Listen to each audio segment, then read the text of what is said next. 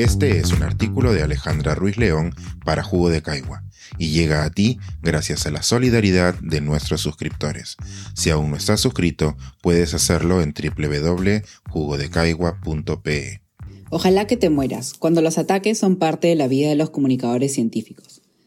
En una nota titulada Ojalá que te mueras, cómo la pandemia del COVID desató ataques a los científicos, la revista Nature presentó los resultados de una encuesta realizada a más de 300 científicos con presencia en medios y redes sociales. No se trata de una muestra aleatoria, pues recoge las experiencias de expertos que decidieron participar. Sin embargo, ilustra la realidad a la que están expuestos muchos especialistas. Según Nature, de los 300 entrevistados, un 70% ha recibido ataques de su credibilidad ya ha presentado estrés emocional y psicológico, daño en su reputación, amenazas físicas o violencia sexual, ataques físicos, entre otros. De este grupo, un 15% indicó haber recibido amenazas de muerte. La mayoría de estas respuestas provienen de expertos en Estados Unidos o Gran Bretaña. Sin embargo, estudios complementarios y casos similares en otros países cuentan una historia similar. En nuestro país no se ha realizado ningún estudio exhaustivo sobre este tema, por lo que no tenemos cifras concretas de amenazas presentadas a divulgadores científicos y medios especializados, como las realizadas por el grupo La Resistencia al medio Salud con Lupa. Desde nuestra posición como público, también podemos notar cuán violentas son las secciones de comentarios en las redes sociales hacia periodistas, divulgadores, médicos, etc. Como se comprenderá, yo no soy ajena a esta situación, ya que también tengo perfiles en redes sociales en los que comparto información sobre el coronavirus. Es un poco difícil confiar en la percepción personal para conocer el grado de polarización en nuestro país sobre el coronavirus o sobre las vacunas. Desde mi experiencia personal no he tenido amenazas de muerte, pero asumo que personajes con mayores plataformas tal vez sí las han recibido. Pero esto no significa que no me sienta expuesta. Cada vez que veo algún perfil en redes sociales con contenido extremo sobre las vacunas, procedo a bloquearlo, así nunca haya interactuado conmigo. Hago lo mismo si noto que hay cuentas que atacan a otras con un perfil similar a la mía. A veces pienso que exagero, otras pienso, no sé, por si acaso, uno nunca sabe. La experiencia personal de cada profesional de la comunicación científica es diferente según el tipo de medio en el que escribe, cuán expuesto está al público, el tipo de contenido que genera y hasta cuán viral se hace o no una publicación. Para conocer la experiencia de otros, recogí tres testimonios de expertos peruanos con presencia en medios. Bruno Ortiz es periodista de ciencia en el comercio y forma parte de la Asociación Peruana de Periodistas y Comunicadores de Ciencia.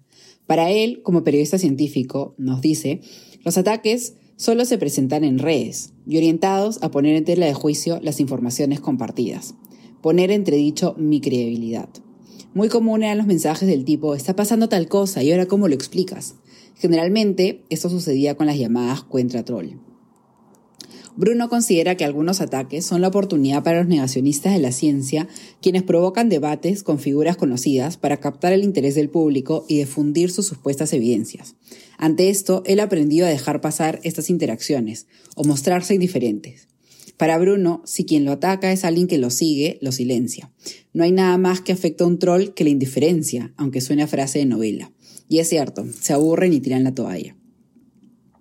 En mi caso, cuando he recibido comentarios hirientes, me he imaginado cómo sería si pudiera confrontar a esa persona en la vida real. Bruno me cuenta que la mayoría de gente que es agresiva en redes sociales se baja cuando hay un encuentro en persona. Yo no he podido conocer a nadie así en la vida real, ni quisiera, pero a veces un simple mensaje privado ha logrado que algún faltoso retroceda diciendo, ah, no pensaba que ibas a responder, o mejor dicho, no pensaba que eras una persona real a la cual no puedo decir lo primero que se me pase por la cabeza. Sin embargo, los periodistas no son los únicos que comparten información científica. La pandemia también ha dado gran plataforma al personal médico que se ha convertido en divulgador científico. En el lado de los buenos ejemplos está el doctor Fravicio Crudo, conocido en redes como Dr. Fit, con 2.4 millones de seguidores en TikTok. Su cuenta es uno de esos espacios en los que las personas pueden tener una conversación cercana con un experto en quien confían para comunicar información validada, con experiencia, evidencia científica y con humor. Cuando le envié la publicación en Nature, me comentó que no sabía si me podía ayudar, puesto que no había recibido ataques de ese tipo. Personalmente creo que todo lo contrario, puesto que también nos podría ayudar saber qué tipo de cuentas son escogidas por quienes producen estos ataques. Como cuenta Fabricio, siendo 100% honesto, no he tenido ningún tipo de problema en mi plataforma. Lo máximo ha sido uno que otro comentario en desacuerdo con promover la vacunación. A pesar de esto, reconoce que tener una cuenta tan visible es un trabajo que requiere tiempo y dedicación, lo cual genera estrés ya que se espera una respuesta inmediata 24/7. Desde su punto de vista como experto y generador de contenidos, es clave tener espacios donde puedas conversar sin sentirte en la mira y cuando el resto del tiempo lo estás. Yo doy fe de esto, puesto que mis redes personales y mi vida fuera de las redes son un verdadero respiro. Sin embargo, otras experiencias son realmente preocupantes. Uno de los puntos de interés en la encuesta de Nature fue si las mujeres expertas recibían más ataques que los hombres. Según Nature y otras investigaciones, no se ha visto una diferencia en el número de ataques, pero sí en los tipos de ataques.